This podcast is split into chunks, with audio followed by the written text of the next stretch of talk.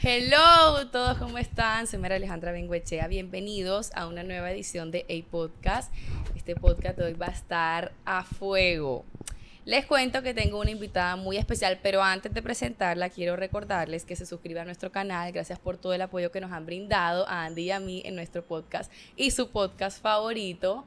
Eh, el día de hoy tenemos una invitada que ustedes conocen, que están muy emocionados por saber toda su historia, cómo le fue en Phuket, en el reinado Miss Grand International, y ella es Mariana. ¡Uh! Bueno, María Alejandra, mi querida amiga, muchísimas gracias por recibirme en tu podcast. Andy, estoy súper feliz de compartir este ¿Qué Andy? ¿Dónde está Andy? Perdón. Oigan, hoy no nos acompaña Andy, tristemente, debo comentarles algo me duele. Veníamos haciendo un buen dúo, como que había química y la cosa, pero no funcionó. Y como todo en la vida, hay que saber cuándo irse. Y en estos momentos, el podcast ya Andy no hace parte de él. Qué triste. La verdad, yo creo que hasta aquí llega mi podcast. Yo venía por Andy. o sea, viniste por Andy, no por mí. Exactamente, amiga. No, mentira, mentira. Andy sí está aquí. Obviamente no nos íbamos a separar. Hacemos un dúo espléndido, así pasemos peleando detrás de cámaras. Pero él quiere hacer hoy una entrada triunfal. ¿Cierto, Andy? Ah, hola, ¿cómo están? Yo acabo de llegar, estaba en un tráfico eh, eh, enorme. Eh, yo sé que había gente que, no quería que estaba, pero aquí estoy, aquí me quedo. Eh, mi entrada triunfal es esta que más quieren. No, la entrada triunfal es que Andy me prometió que iba a hacer una pasarela. No, jamás en la vida prometí eso. ¿Por qué no? Porque no es mi estilo. Estoy entre dos reinas hermosas, divinas. No dañemos la imagen con esto. más bien hablemos de Mariana, que es una mujer eh, espectacular, que nos representó muy bien. Y ustedes hoy, yo voy a ser un espectador porque quiero que ustedes me culturicen en el mundo de las pasarelas, de los reinados, de cómo es la preparación. Ya yo sé tu experiencia, pero hoy nos va a contar Mariana. Entonces, no sé, aquí bueno, instruyanme. De todos modos, me gustaría que hicieras parte con tus comentarios, como siempre, bienvenidos y todos tus temas que te gusta implementar. Pero también quería contarles que habíamos hecho esta entrevista con Mariana antes de que se fuera al Miss Grant, antes de que se fuera a Phuket, y no sé qué pasó, que no salió. Eh, vamos a Eso se dañó, no sé qué pasó. Vamos, a unas cortes comerciales, no mentira, no. Lo que pasa es que hubo un problema. Eh, tú sabes que cuando esto la gente lo ve, ve esta perfección de producción, pero no sabe que detrás de esto ahí conlleva una producción bastante grande. Y tuvimos un pequeño problema con la cámara de ella. Son tres cámaras que nosotros manejamos y con la cámara de ella específicamente, que era la invitada, la principal, hubo un problema y solo salimos tú y yo hablando. Exacto. Entonces no tenía sentido, pero como las cosas pasan por algo y gracias a, Dios, gracias a Dios. Amén, sí señora, sí eh, me gusta. Esto, esto hizo que ella fuera y participara en este certamen viene con y ahora viene con muchas más cosas. Exacto, entonces bueno, estoy muy contenta. Más cuentos que echar. Eh, y le dije eso a Mariana, le dije, y ella me escribía, mi entrevista cuando sale, cuando sale, yo le dije, tenemos un pequeño inconveniente, pero así se dio, ella se fue súper rápido, a su certamen le fue increíble, todos la estuvimos viendo movió, revolvió a Colombia, mejor dicho, eso fue una locura. Entonces yo quisiera primero que tú nos contaras más o menos como a grosso modo tu experiencia o más o bueno, cuando te dieron la noticia que ibas para el Miss Grant, qué hiciste, qué pensaste, si era el concurso para ti o qué tenías en mente. Bueno, yo creo que para empezar fue una noticia que me, que me tomó por sorpresa, ¿no? Ya veníamos como de un año de pandemia, un poco desvinculado ya como del mundo de los reinados, digamos que ya me estaba dedicando a otra cosa, estaba enfocada como en otros proyectos que tenía. Sin embargo, una noticia de esa siempre es bienvenida. Entonces, nada, mi primer pensamiento fue, qué emoción, tengo que llamar a mi mamá a contarle ya. Al principio no me querían decir qué reinado era, entonces yo estaba estipulando así, wow, ¿cuál será? ¿Será este? No, porque ya va esta, ¿será este? No, porque este ya las fechas están muy encima, así tirando teorías. Entonces siempre tuve como un presentimiento que era el Miss Grand lo cual me puso muy contenta y muy nerviosa. Porque este reinado tiene como un perfil eh, diferente de pronto al perfil que yo soy. Yo soy una mujer muy clásica, muy tranquila, muy elegante. Y digamos que este es un reinado más sobre el show, el espectáculo, la explosión. Y no es que yo no sea eso, sino que simplemente mi personalidad no es tan así. Entonces desde el minuto uno fue para mí un reto que yo acepté y que decidí que iba a lograr al estar allá. Pero déjame decirte que te veías, o sea, eso era en parte lo que comentaban como las redes que decían como Mariana es una belleza clásica, tranquila y como que tenemos eso en común un poco, pero en escenario tú te creces y mejor dicho, o sea, te acoplaste perfecto a ese concurso. Yo creo que, que estando allá yo me, yo me, me sentía tan apoyada por la gente y me sentía como tan a toda Colombia, tan cerquita de mí a pesar de que yo estaba allá sola que esa era como mi motivación todos los días para hacer las cosas mejor y de pronto para cranearme alguna cosa que seguramente ustedes la vieron en cámara, que yo nunca hubiera hecho en mi vida estando aquí o nunca pensé que le iba a hacer. Entonces, entonces sí, fue como, como esa combinación de factores que me llevaron a, a, a ser otra persona en el escenario. Yo les confieso que cuando yo salía de escena, yo sentía que nunca en mi vida me había disfrutado tanto una pasarela o un espectáculo como después de esos momentos. En parte porque me sentía satisfecha con mi desempeño y otro porque el escenario, la preparación, las luces, o sea, todo era otro mundo completamente distinto. Y lo otro que creo que me benefició es que el hecho de yo no conocer al público, o sea, por lo menos no tener ni a una persona que yo conociera así como de hola, te conozco, mucho gusto, Total. Mariana, me daba tranquilidad. Yo decía, yo no conozco a nadie que esté aquí, o sea, esta es mi oportunidad. Puedo ser yo, o sea, puedo Exacto, mostrarme. puedo ser yo, puedo no ser yo y simplemente ser actuante y eh, inventarme otra personalidad, puedo ser lo que quiera, o sea, este es mi momento para darme a conocer y siempre lo vi así, y entonces creo que ese fue como el chip con el que llegué. Sí, me parece Allá. importante. No sé, siento que Andy quiere como decir algo hace rato. Yo sí estoy pensando una pregunta bastante importante que es la siguiente. Cuando uno está normal en su vida, como tú estabas, tu vida normal, y de repente te dicen, es que vas a concursar en un reinado. Tu mente y tu cuerpo, cómo se unen para un propósito. Porque yo me imagino, yo que soy un flojazo, Qué mentira. y ah, bueno, yo juego fútbol dos veces a la semana, y quien quiera invitarme, ya saben, mi Instagram es Andy Alonso D, síganme e invítenme. Si juego, no vas a fútbol. ¿Por qué dices eso? ¿Cómo Tú sabes? me dijiste que no hacías deporte. Si hago deporte. Juego fútbol con mis amigos. Saludos a Oscar, a Víctor y a todos mis uno. amigos que nos vemos. Eh, lo que pasa es que yo soy una persona de- del pueblo, de la calle. Ajá. Y juego en la calle. Esa es la Bueno. que No alquilo esas canchas Ah, hiper fantásticas ya, ya, ya. de, de la gente Understood. que tiene bastante recursos. Pero bueno, eh, siguiendo con esto, eh, yo digo como que, por ejemplo, a menor escala, obviamente, voy a jugar fútbol esta semana, entonces tengo como que prepararme para tener un, un estado físico normal. Con ustedes la exigencia también es enorme. ¿Cómo haces para hacer ese cambio y prepararte tanto psicológica como físicamente? A ver, yo en ese momento, les voy a relatar el momento así tal cual. Yo estaba en la oficina en Bogotá, en la empresa en la que estaba trabajando. Fui al baño un segundo y recibí una llamada de la organización. Y me dicen, no, es que tenemos un concurso para ti. Ya sabemos que hay muchas cosas que están adelantadas, el tema del inglés, eh, la preparación mental, lo que sea. Entonces ahora el cuerpo también todo súper bien, pero obviamente hay cosas que uno se da durísimo y que uno sabe que uno va a un concurso y que uno va a competir y va a ser calificado bajo ciertos criterios. Entonces inmediatamente tú piensas, "Ah, tengo que dejar de comer chicharrón. o sea, eso es lo primero que tú piensas. Así, ya, ya no hay más patacones con suero en las mañanas. Se acabó.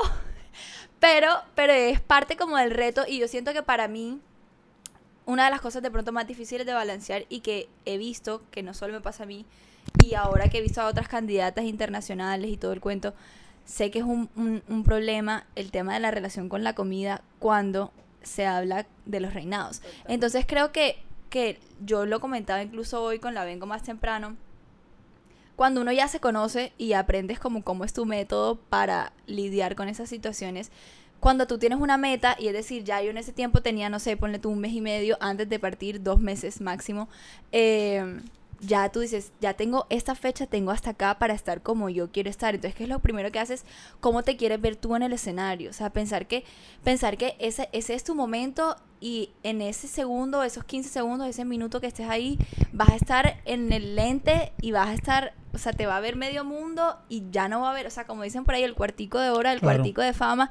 Entonces es como el compromiso que tú tengas y de verdad el deseo que tú tengas como, como de, de verte bien y de querer alcanzar y abrirte puertas a partir de esos 15 segundos que tienes. Entonces es ese compromiso lo que hace que al- alinees tu cuerpo y tu mente y a partir de eso pues organizar una nueva disciplina. Entonces si yo me levantaba a las 5 para ir al trabajo a las 7 en Bogotá porque el tráfico es terrible y todo el rollo, Entonces ahora me tengo que levantar a las 4 para poder ir al gimnasio, para poder bañarme, para poder ir a las 5, porque ya no se puede faltar al gimnasio. O sea, ya hay como que ciertas cosas que, que sí hay que hacer y que sí hay que cumplir.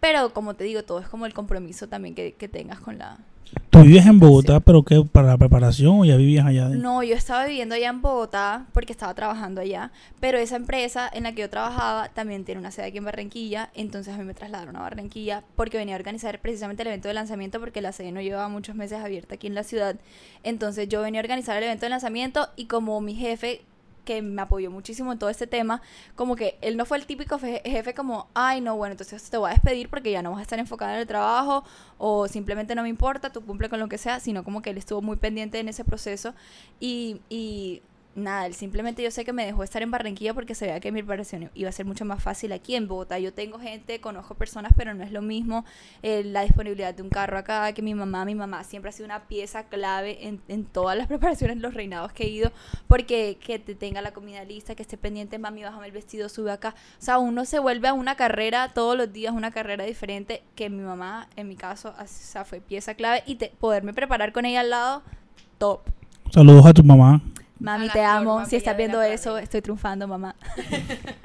Eh, bueno, ustedes eran como, yo pienso que ustedes son como un- unos peleadores también.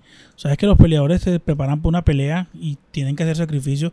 Ustedes lo hacen, ustedes están peleando, pero arriba de una tarima y, y además no solamente es la parte esta física, sino eh, saber declarar algo cuando la pregunta, cuando los medios de comunicación. Entonces también es una disciplina para que la gente vaya como quitando esas cucarachas que tienen en la cabeza de que todo es fácil en el reinado. Claro, es que como digamos que el nombre o la etiqueta concurso de belleza o no sé qué de belleza ya lo degrada a ser algo netamente de belleza, pero pero es una preparación que va desde adentro hacia afuera, es decir, si tu mente y tu espíritu no están preparados para eso, tu cuerpo no lo va a reflejar, entonces definitivamente no te vas a ver bella así tengas el cuerpazo más divino o la cara más divina. Entonces sí, sí tiene que ser como un complemento de, muchas cosas. Y como dices tú, yo siempre lo veía así porque en, en otros escenarios me ha pasado que muchas personas como denigran un poquito o, o ven como algo no tan importante ser reina de belleza. Y... Y en ese momento quizá me bajoneaba, ¿sabes? Como no tenía argumentos para pelearlo, pero ahora después de este, de este concurso en el que no solo viví mi preparación, sino que viví la preparación de otras 60 candidatas que también la, la guerrearon por estar ahí, que también contaron sus historias de las cosas que tuvieron que hacer que dejar de hacer, es como, hey, esto es una competencia que es real y que es cero superficial porque además te evalúa el intelecto. Tristemente tienes 5 segundos para, 30 segundos para responder una pregunta y con base en eso serás o no bruta el resto de tu vida. Pero el simple hecho de tener que llegar hasta ahí y tú todo el tiempo haber preparado ciertos discursos, ciertas palabras, haber estudiado ciertos temas, también ya te da una, una capacidad intelectual diferente. O sea, y, y el roce en, en el escenario, y no lo digo como roce mal, sino simplemente codearte con gente que también tiene las capacidades que tú, que también es tan buena como tú, nada, te hace crecer, te hace crecer demasiado y te hace madurar demasiado. ¿Te acuerdas que te dije antes de que te fueras que me dijiste, no, que me voy al Miss Grand y me dijiste por teléfono y yo, ¿qué? Porque es que yo te digo, o sea, los concursos asiáticos, como yo fui al Miss International, eh, yo te dije, esa cultura es wow, o sea, eso es algo increíble. Y, no te supe explicar, pero te dije, cuando llegues vas a ser otra persona por la gente con la que te vas a rodear, porque vas a conocer niñas de muchos países. Y me acuerdo cuando estabas en el avión me decías, amiga, estoy nerviosa y tal. Yo te entiendo. O sea, ¿cómo fue esas emociones a punto de llegar dos días viajando que te tocó parar en Madrid? O sea, todas esas emociones, ¿cómo fueron? ¿Sí me entiendes? Como voy a llegar, me voy a encontrar con esto. Obviamente tú llegas y ya mides, o sea, te das cuenta de tus capacidades, te comparas con ellas y dices, esta es competencia, esta no es competencia. Uno sabe. Pero, pero ese, ese primer shock que fue triunfal, porque los que saben y estaban pendientes vieron cómo llegó Mariana de wow, eso espectacular, con el micrófono, con la ropa, con todo y con las niñas eh, ¿cómo te sentías? O sea, yo siento que, que a veces uno llega y no se acopla, sino como a los días, pero yo sentí que tú llegaste y te acoplaste enseguida. Bueno, yo más que acoplarme realmente lo que hice cuando llegué fue, yo quería impactar, es decir, llegué yo, llegué tarde, sí, por mil motivos diferentes, pero llegué yo, desde el primer día quería que se sintiera como, como esa, como de, no es como, ah, llegó Colombia X, sino como llegó Colombia, tengo una candidata más a que pararle bolas y con quién competir, porque no quería ser como alguien más en el concurso, sino que, que la gente sobre todo que estuviera pendiente me recordara por haber hecho un buen papel. Pero definitivamente no me acoplé al principio, yo estaba súper perdida porque para empezar yo no llegué con más candidatas como suele pasar, que tienen vuelos a la misma hora, que van llegando, que se encuentran cinco, que en el aeropuerto estaba una, ¿qué tal? Sí hubo comunicación con la mayoría de las candidatas antes, entonces siempre estaban como pendientes a qué hora llegas, tal, tal. Y de la organización, obviamente fue alguien a recogerme, pero no fue, no fue como un chaperón, no fue como ahora vienes aquí, ahora vienes acá, no fue algo guiado, fue como No, nervios de el punta, yo entiendo. total, y Estás del otro lado del preguntando. mundo. Y aparte, ese día que yo llegaba había como un evento importante que era con el que empezaba el eh, como tal el Miss Grand, que era la, la rueda de prensa. Entonces, nada, yo, yo no sabía con quién hablar, yo llegué y había un montón de candidatas, yo solo veía las bandas y yo, yo necesito ponerme mi banda porque nadie sabe cómo me llamo, llego yo aquí normalita, o sea, puedo ser una invitada, puedo ser una reina, nadie sabe quién soy, entonces, entonces lo primero que hice fue pedir mi banda, ir a la habitación, ponerme la ropa del, del de que me iba a poner para esa noche en la rueda de prensa y salir porque ya no había tiempo de más nada, ya todas las candidatas estaban listas, o sea, como yo llegué al aeropuerto, menos mal yo en el avión dije, me voy a maquillar, me voy a arreglar un poquito y tal, para no llegar desarreglada, y así como llegué del avión, prácticamente me puse ese vestido y me, me encarabé. No, pero definitivamente Miss Grant, o sea, el reinado sacó de ti ese reinado internacional. De pronto por lo que decías tu mejor versión, o sea, estaba brillando desde que llegaste y eso es súper importante. De pronto llegaste con quien te, te hiciste como relación de amistad, que ya te sentías más, más tranquila, o con cuál no te sentías tan como que, ay, me llevaba mejor con las asiáticas o con las eh, latinas, con las europeas. No, yo creo que con todas, o sea, con, al principio con todas. A ver, y por, por el tema del COVID, la primera noche que tú pasas en el hotel, eh, estás sola, no tienes compañera de cuarto. Hasta que te entreguen una prueba PCR que te hacen en el aeropuerto y salga negativa, no te asignan a tu compañera. Entonces yo realmente estuve dos noches, no sé por qué, pero estuve dos noches en las que no tenía como esa amiga, ¿sabes? Como siempre uno se hace una amiga, Claro. como mi compañera del Mi reinado. roomie. Exacto. Entonces, entonces sí estaba como un poquito perdida. Al principio llegué y creo que de las, las primeras personas con las que hablé fue Bolivia, que resultó siendo muy amiga mía, Y espectacular. latina. Entonces, obviamente, como ya había una conexión inmediata.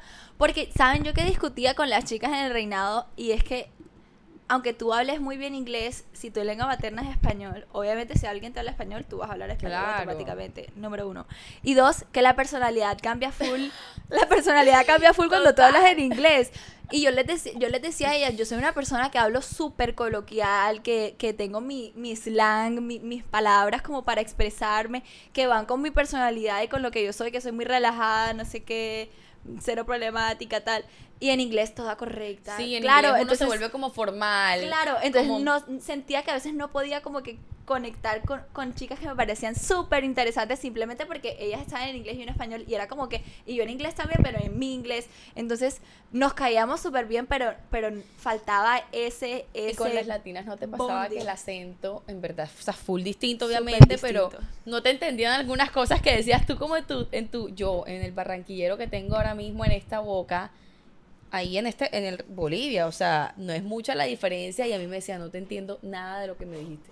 Claro, no uno también se neutraliza un poco, o sea, automáticamente el cerebro se Sí, neutraliza sí. porque tú No, dices, yo no me me tengo que hacer de entender, de alguna forma, o sea, pero, pero eh, en general yo creo que la mayoría se disfrutaba mis palabras y al final varias Mm, es que terminaron, les encanta. ah, varias terminaron diciéndolas también, entonces, Es- no, muy, yo muy siento chévere. que Colombia es un país que se, o sea, que se caracteriza por los acentos que le gustan a todo el mundo.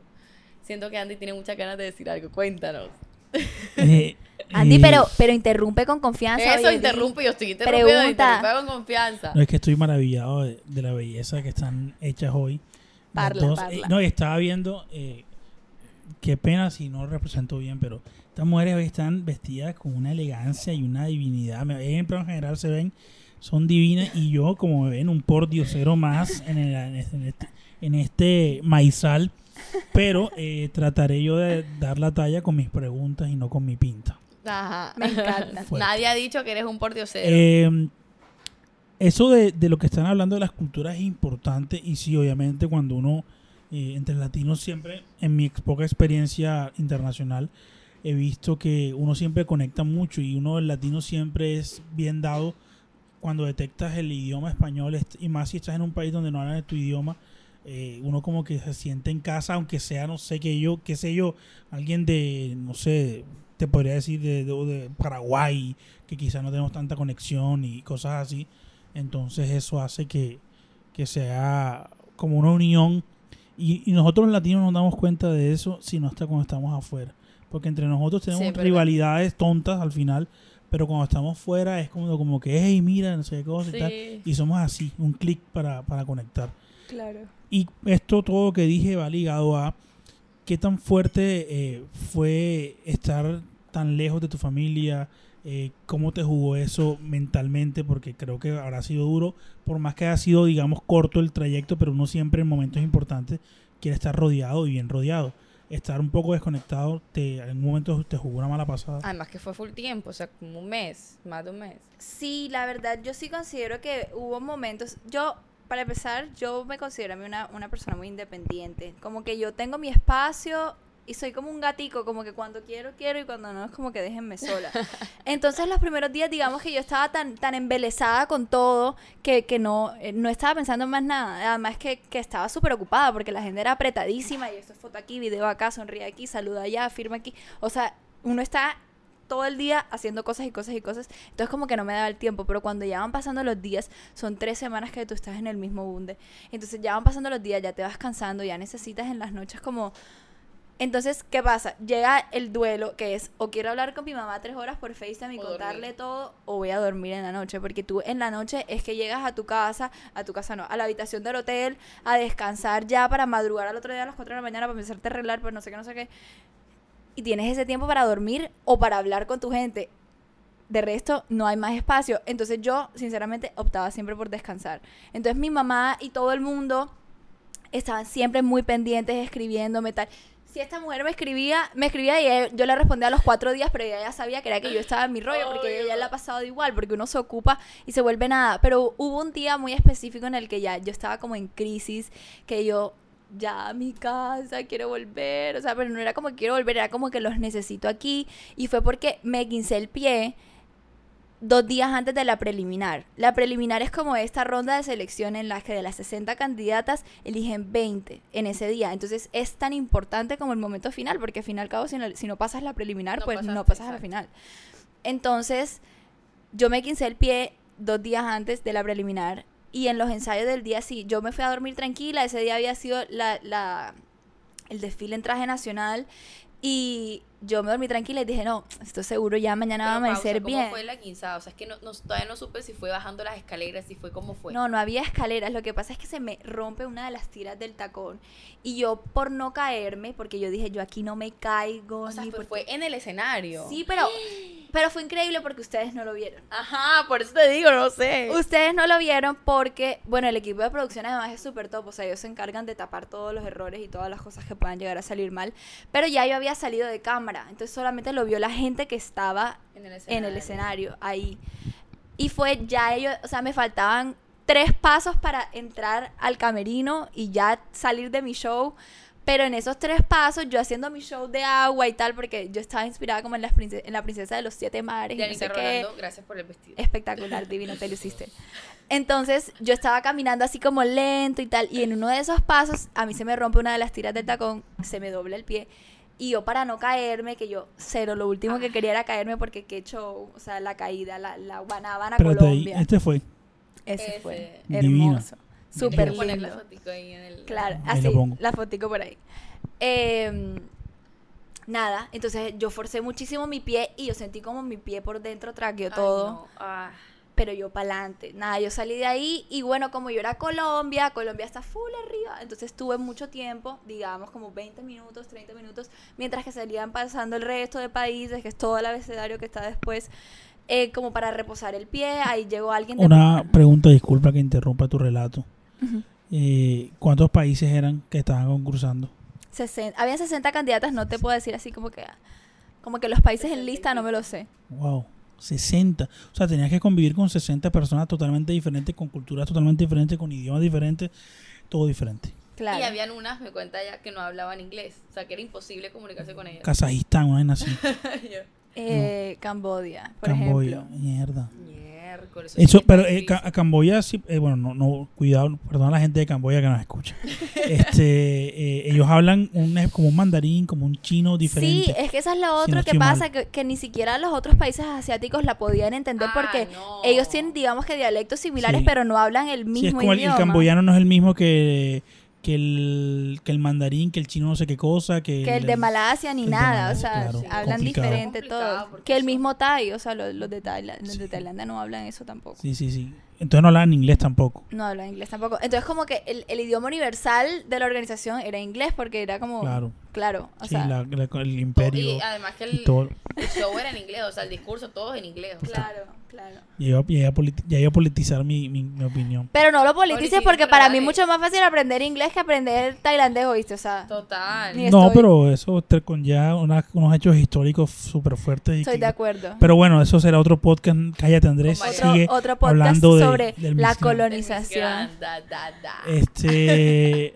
debería ser nuestra una panelista Una nuestra, panelista más. Mariana, Me encantaría. Porque ella eh, siento que tiene una gran fluidez al momento de exponer las cosas, sin obviamente, porque ya sé, desmeritar a mi gran compañera y amiga Ahora van a Mariana salir todos los haters ahí. La va a cambiar por Mariana. No, si ya me querían cambiar a mí hoy, pero no. Tres episodios yo después fui. sale Mariana. Hola a todos, bienvenidos tú. a A Podcast. Sí, y, y- y dirás como, como ella, como todo acaba, bueno, vengo no Todo está. se acaba. Me, tengo que decir que me despido de aquí. No, mentira, tú, tú, tú- tú eres esta, esta vaina es como Batman y Robin, como, ¿qué más tú hay ahí? No sé, así, sin, no, pero sin eso sí, no hay sí me, me gustaría tenerte acá.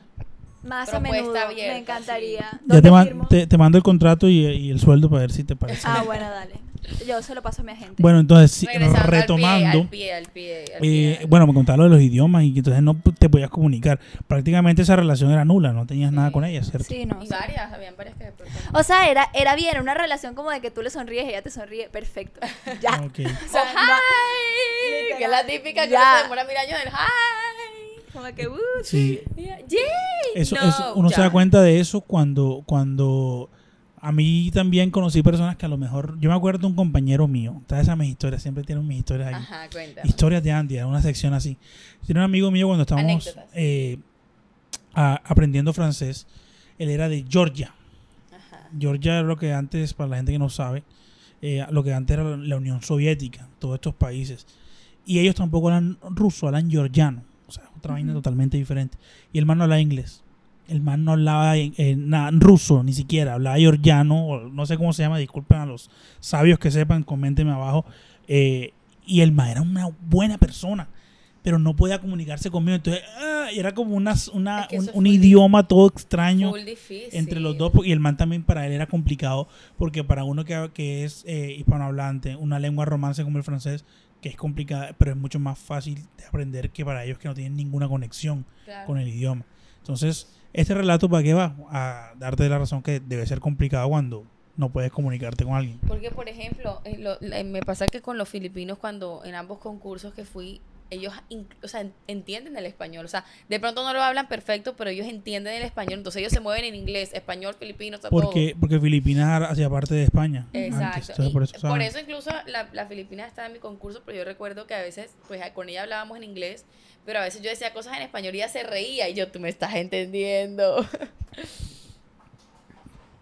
sí estás esperando mi punchline ¿qué? claro. Pero bueno, ya no Nos la miramos como que, bueno, Ajá, como mirándose. no es que, está- es que estoy viendo el Instagram de Mariana para para, en- para en- estar al tanto. al tanto porque yo soy un ente a veces muy aparte. La vengo se resintió conmigo porque no vi su transmisión de la No competencia. veo la transmisión. ¿Qué es eso? No Terrible. entiendo. Pero bueno, Bueno, volviendo desastre. a mi Disculpen. queridísima amiga Mariana. Pues sí, entonces sucedió lo del pie. Bueno, entonces ¿cómo te sucedió sentías? lo del pie. Long story short, me sentía muy triste porque yo me levanté con la ilusión de que no me iba a doler y apenas me levanto de la cama Uf. me dolió horrible. Entonces yo en plan, ¿qué voy a hacer? O sea, ¿qué voy a hacer? ¿Qué voy a hacer un día antes? ¿Qué voy a hacer mañana no tiene solución. Y yo podía caminar, pero simplemente apoyaba como mi dedo gordo y el talón, porque lo que me dolía al final era como el puente. Claro, es que los 15 es como acá se te hincha esta Exacto, parte, me así. dolía como el puente, ni siquiera fue el tobillo como tal, ya me revisé hoy precisamente y tengo un E15 de segundo grado en un ligamento que no sé cuál es, pero es como encima del pie el rollo. Entonces, yo decía, yo la doy toda, o sea, yo me tomo tres Advil, dos Dolex, lo que me tenga que tomar cinco veces al día, diez veces al día, lo que sea, pero yo voy a salir. Claro. Pero ¿qué pasó? Entonces yo ese día no ensayé prácticamente todo el día, yo simplemente fui espectadora del ensayo porque yo dije, si me voy a gastar ese cartucho de que me duela, pues que sea mañana, ¿no? Porque mañana es el día importante. Entonces igual quería ver como qué estaban haciendo y al final, cuando ya estábamos cerrando, yo... eh, quise hacerlo una vez porque yo dije, o sea, no es lo mismo verlo que hacerlo, ¿no? Entonces, exacto, fui a hacerlo una vez y, y nada, o sea, tuve un dolor demasiado fuerte porque era algo que, que yo podía caminar, pero a veces daba un paso bien y a veces no. O sea, yo no, no te puedo decir qué era lo que sea que me dolía, pero era como si un clavo se estuviera enterrando en mi pie. Uf, Entonces cuando es a mí cuando a mí me pasa ese dolor que es una cosa que yo no puedo controlar porque yo decía si me duele es casual, yo no importa, yo sigo sonriendo y me está doliendo y nadie tiene que saber. Ajá. Pero ese dolor era un dolor que mi cuerpo automáticamente se recogía así y yo ¿Cómo hacía cara. para reírse? Así, yo- ríete. eh, eso, es- eso es un don, porque Ríete. yo, por ejemplo, analice la gente que... La boca, la- La gente, si la gente quiere saber, yo no me sé reír y si duda... Ríete, duda- Andy, por favor. duda- Quiero no. que enfoquemos a Andy un momento. Quiero no, una sonrisa no, tuya, por espérate, favor. déjame terminar el cuento y después te sonrisa, por favor. Por favor. Eh, yo, si se dan cuenta, No me río. para darse cuenta tienen que seguir en mis redes sociales, Andy Alonso, de vayan a, a seguirme ya. Yo no me sé reír. Ríete. Y estoy tratando, no me sé reír, te lo juro. ¿Sabes qué? Y me parece No que tienes reír. una sonrisa súper linda. No, es que de hecho... Porque te de has hecho, reído genuinamente de hecho, conmigo. de hecho, Y me parece una sonrisa súper linda. De hecho, mi sonrisa es hermosa y yo soy hermoso, pero eh, no me sé reír, o sea, como una foto, ríanse, no tiene que ser que me, algo me dé Ah, risa ya, ya, ya. para reírme naturalmente, pero eso, como le decía, Bueno, como pero intenta sonríe. una risita para No tu sé, te lo juro, público. te lo de- juro que no sé. Para tu público de iPodcast. No, así no es. Así, ey, No sé. hacia Parezco arriba, la carita, como- parezco la, esta carita. Bueno, Ya ¿no? sé cuál es, la pones ahí, ya Exacto, sé la pongo es. aquí. Pero piensa eso en parece algo lindo y cierra los ojos. Piensa en el conejo, en tu conejo. Cierra los ojos y piensa en tu conejo. Nadie sabe que tiene un conejo hasta ahora. Andy, Tienes un conejo. El conejo es mi animal favorito. Se llama Benito. Me encanta. En honor a Bad Bunny. Me encanta. Este, ¿qué iba a decir yo? Se me Ríete, olvidó. Ah, que usted tiene esa capacidad. Pero mi pregunta, esta, esta es una pregunta un poco más deep. Ajá. Y, y quiero hacer las dos, porque las dos est- han estado en estos certámenes. ¿Cómo ustedes hacen para internamente, esto es una cosa de ustedes, no sentirse como un objeto o un producto? Porque sé que eso depende de cada uno, pero en el fondo muchos de los del entorno de un reinado aún tienen esa concepción de que quieren ser como si fueran unas muñecas de Barbie o lo que sea. ¿Cómo ustedes hacen para diferenciar de, oye, estoy concursando en un reinado, sí, que tiene que ver con belleza, pero yo como mujer, mi valor es este? ¿Cómo, cómo hacen ustedes? O sea, ¿cómo sortean? Quien quiera responder primero. La invitada. Bueno, yo te voy a decir mi, mi perspectiva de la situación. Y voy a hablar así a calzón quitado porque en verdad hay muchas cosas que, Así es que me gusta. Que hay muchas Bien cosas retro. que, que Se rió, se rió. No lo captamos, fijo. Ay. hay muchas cosas que sí pasan por la cabeza de uno en determinados momentos, pero yo creo que todo depende del entorno porque hay entornos en los que tú no quieres estar ahí siendo objetizada, pero es realmente quien te mira quien te objetiza, no tú misma. Entonces tú, tú tienes que estar en la, en, la, en la posición mental o tener la fortaleza mental de que no me importa lo que la otra persona esté pensando, yo estoy aquí porque soy tal persona, porque soy tal mujer, porque estoy representando a tal país y punto, independientemente de la otra persona si me está objetizando o no. Pero yo creería que, que en este, por ejemplo, en Tailandia, que es un país tan reinístico y que tiene tantos fanáticos, yo creo que fuese diferente si el reinado hubiese sido en Europa, por ejemplo. Porque yo creo que allá es una cosa que, que es como, No le presta mucha atención. Nadie a le lo para más. bola a eso. sí, como que, como que, que es un reinado, nada que ver, eso está en 1980, no sé. O sea, pero en Tailandia no. Entonces la gente, la gente te hacía sentir muy valiosa, sobre todo la gente como admirándote, las personas del servicio que siempre están como, como wow, como que te ven hacia arriba, como yo quisiera ser como eso, y creo que eso es como una de las cosas más lindas que uno pueda transmitirle a, las personas. eh, esa sensación como de, como de felicidad, como de alegría, como de uno siempre estar bien, aunque uno no esté bien, porque es que a veces sí puede ser un poquito deshumanizante el hecho de que tú tengas que presentarte como alguien que está siempre bien, Bien y y, siempre perfecta y feliz y se levanta arreglada y eso no es real. Por eso en parte uno de los statements que yo quise hacer en el reinado fue ir sin maquillaje de mi entrevista con el jurado, es porque nada de las cosas que uno ve ahí son reales. Uno no se levanta con pestañas gigantes y con cejas y lo que sea y todo perfecto. Uno no es así. Y yo no es que quiera decir que no disfruto la vanidad porque la disfruto completamente y me encanta verme guapísima siempre y cada vez que me maquillo y me echo labial y lo que sea me siento divina. Pero yo elijo verme así, pero soy consciente también de que no soy así naturalmente.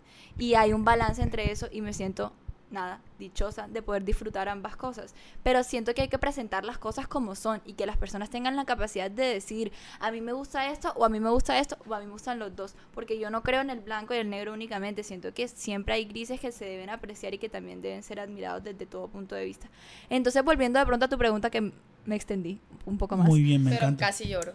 Eh, eh, nada, creo que, creo que está en, en simplemente uno valorarse lo suficiente como para saber lo que está representando y el trabajo que uno ha hecho es tan valioso independientemente de lo que la otra persona pueda estar viendo. Porque si vivimos de lo que dice la otra persona, estuviésemos, no sé, bajo tierra. Me- eh, esta mujer, ¿tú ¿por qué no ganaste? ¿Qué, qué, Todos qué, nos preguntamos. qué categoría? O sea, que, que esto es dando cátedra de, de- de cómo son las cosas. Y me gusta ese pensamiento porque yo se lo he dicho a María Alejandra en muchas ocasiones en este podcast y en mi otro podcast. Vayan a escucharlo, el mejor podcast de entrevistas de la historia, La Esquina Podcast. Eh, eh, le he dicho como que nos hemos convertido en una superficialidad total donde las redes sociales dictaminan supuestamente lo que es la realidad y lo que no. Y esto hace que nos convirtamos en números, que nos convirtamos en likes, que nos convirtamos cuando somos personas. Y mucha gente eh, transmite eso como en autoestima. Si no tenemos tantos likes, entonces somos lo peor. Si no nos conocen, somos, no existimos. Y, y- y esto hace que entonces, bueno, como no sé quién cita, eh, es perfecta en todos los reels o en todas las historias que pone, yo tengo que hacer así porque si no, no existo, no sirvo para nada. Entonces, qué bien que tú misma, dentro de las cosas, estés dan- dando este, este discurso para que la gente vea que sí, eres una mujer hermosa, pero tu belleza no depende solamente del maquillaje, sino que también sin maquillaje lo eres. Entonces, nada, era como aportar ese, esa cosa. Muchas gracias a todos. Antes de contestar la pregunta, porque es un punto de vista parecido al de Mariana, yo quiero, ya que ella tocó el tema de que fue a la entrevista con el jurado sin maquillaje, fue algo que para mí fue muy ganador porque ella marcó una diferencia importante y fue con un mensaje, ¿sí me entiendes? Tú no puedes hacer cosas, eh, es- pues, con un mensaje vacío. Ella tenía algo de peso y sentía que tenía que hacerlo y, estaba en el momento indicado, siento yo, incluso en, esta época eh, que estamos viviendo como de mucha superficialidad. Yo quiero que tú me digas, bebé mía, ¿cómo sentiste ese impacto del jurado cuando te vieron? O sea, yo creo que eso se lo, se pregunta todo el mundo porque yo viendo los comentarios cuando, cuando pusiste la foto, que me pareció el mensaje ideal, todo espléndido, la gente tenía full pros y contras, o sea, habían, los pros eran muchos más claros, estaban a, favor tuyo, pero los contras que eran pocos, eran como, seguro no les va a gustar, porque show, porque esto, porque aquello, no viendo que en realidad el mensaje que tú mandaste es el realmente importante, o sea, se estaban fijando en lo que no era importante. Entonces, ¿cómo te sentiste tú para que les cuentes a ellos internamente qué pasó en esa entrevista cuando te vieron sin maquillaje? Yo creo que ellos no podían parar de verme. Y esa fue mi interpretación, pero yo no sabía si era bueno o si era malo. Y yo creo que mi conclusión, ya que finalizó todo, yo creería que lo vieron como algo malo. Confieso. Como no era lo que ellos esperaban, no era su, su prototipo de belleza, no era lo que estaban buscando, porque a ellos les gusta es el show y otro tipo de cosas. Es decir, lo respeto completamente. Pero ese era mi punto precisamente, que yo vengo aquí a mostrarte quién soy y que tengo la capacidad de encantar a alguien porque no lo dudo, no importa cómo me vea yo, porque quien soy es, va más allá de cómo me veo yo. Entonces ese era mi mensaje principal, independientemente de cómo ellos, ellos lo hayan tomado. Si les soy sincera, yo siento que ellos no me paraban bolas en lo absoluto. O sea, yo no me sentí relevante, pero a mí eso no me importaba porque yo aunque al final sí me dio pesar no llegar de pronto a la expectativa que yo tenía de posición o mis aspiraciones o lo que yo estaba segura que de no segura, pero sí como que como con el convencimiento personal de que podía llegar de pronto a un top más arriba o otra a otra posición más chévere o lo que sea. Eh, yo al final mi tranquilidad la encontraba en el que si yo no voy a poder ser yo en un año que voy a ser reina, pues yo no quiero ser reina, punto. O sea, si ellos no me van a elegir a mí por quién soy y yo no voy a tener la capacidad de hablar con las 75 provincias diferentes de Tailandia mostrando quién soy yo realmente, independientemente de que yo soy voy a representar una organización y eso lo tengo clarísimo, pero es que yo puedo representarte a ti y ser quien soy. Pero si eso no es compatible con esta misión, pues que no se dé, porque yo voy a ser infeliz en ese año también tapándome a mí y a mi personalidad y lo que yo soy y lo que yo puedo aportarle al mundo. Entonces simplemente yo me, me, me, quedé tranquila, me quedé tranquila con lo que fuese a pasar, porque igual mal o bien se iban a acordar de mí por el tema del maquillaje porque pues fui la única que lo hice y Pero que lo fíjate que yo ahí discrepo un poquito contigo porque yo no creo que no les haya gustado. Yo creo que si no te paraban de ver era porque no lo podían creer. Créeme que así no parezca los asiáticos valoran mucho la belleza natural y así de pronto pues cuando ya la decisión depende de terceros no está en nuestras manos, lo que hiciste fue un papel impecable y eso toda Colombia lo vio. Dios tiene para cada uno de nuestros caminos escritos y Andy, gracias por hacer así. A lo que voy es que yo siento que sí les gustó, que depende de unos jurados y al final ellos, ellos toman una decisión eh, pensando... sí, lo que ellos, pues, e, en temas de concursos de belleza uno da su 100 y el jurado decide qué es lo que quiere y al final está bien. Uno siempre se termina sintiendo satisfecho con el resultado independientemente sea o no en el marketing. Pero a lo que voy es que yo estoy segura que a ellos sí les gustó, lo que yo estoy segura que sí les gustó ver tu naturalidad y ver que te atrevieras a hacer algo diferente súper sanamente, porque no estamos hablando que fue un escándalo, estamos hablando que fue algo sano, un mensaje positivo para todo el mundo y yo estoy segura que ellos no se les va a olvidar a Colombia de ese año. Punto. Termino. Total. Bueno, no importa porque en el nuestros corazones tú eres la ganadora. ¡Ey! Para toda Colombia, obvio que sí. Bueno, ya creo que Andy me está haciendo seña de que tenemos que terminar. No, no, no. Yo solamente hay compromisos eh, ¿cómo se llama eso? Comercial. No quería, nos, podríamos quedar aquí muchísimo. Pero sabes lo bueno, porque siempre esto es importante dejarlo hacia medias porque es una excusa para volver a invitar a, a traer a Mariana. Y va a ser una de las panelistas eh, insignias de este podcast. Me encanta. Eh, como usted presentó, señorita. Yo me despido. Usted va a despedir. Pero antes, recuerden que se tienen que suscribir a este canal porque si no se suscriben no crecemos. Si no crecemos no nos vemos. Si no nos vemos es que eso te nace a ti, despídete tú, ¿sabes? Eh, ese saludo y despedida eso es de él, o sea, no me ponga o sea, Yo solo, solo para saludar y Yo me enredo cuando dice suscríbete, like, no sé qué, o sea, ya yo me soy, enredé, yo o soy, sea. yo soy el, el, el, el, intro y el outro, ya, no sirvo para más nada. No, pero tú hiciste una pregunta súper profunda aquí, casi lloramos con lo que dice Mariana. Eh, sí, sí, sí, eso, eso dice. Eh, ¿Cómo son tus redes sociales, María Alejandra Bengochea? Mis redes sociales son mi Instagram, es arroba María Bengochea C.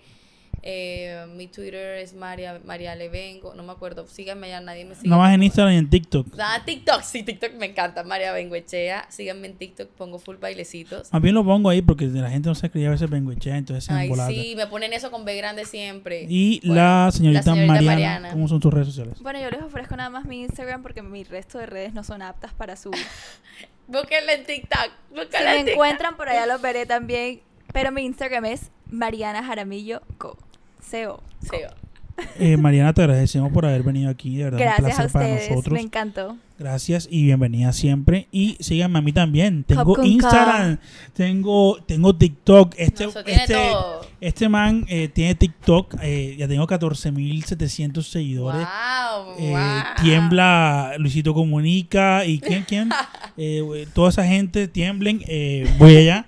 Eh, no, no solo pongo clips, pongo clips de esto, pongo clips de la esquina. Eh, síganme también en mis redes sociales. Y gracias a la gente que está ahí. Gracias por los comentarios, gracias por todo. Comenten acá abajo. Eh, alaben a estas dos hermosas damas. Si quieren mentarme la madre a mí, también acá abajo. Famoso eh, y bueno, nada. Eh, este es Hey Podcast. María Alejandra Bengochea, Mariana Aramillo con nosotros. Yo soy Andy Alonso. Cuídense. Nos vemos en una próxima. Chao, chao. Chao, mi gente. Los amo.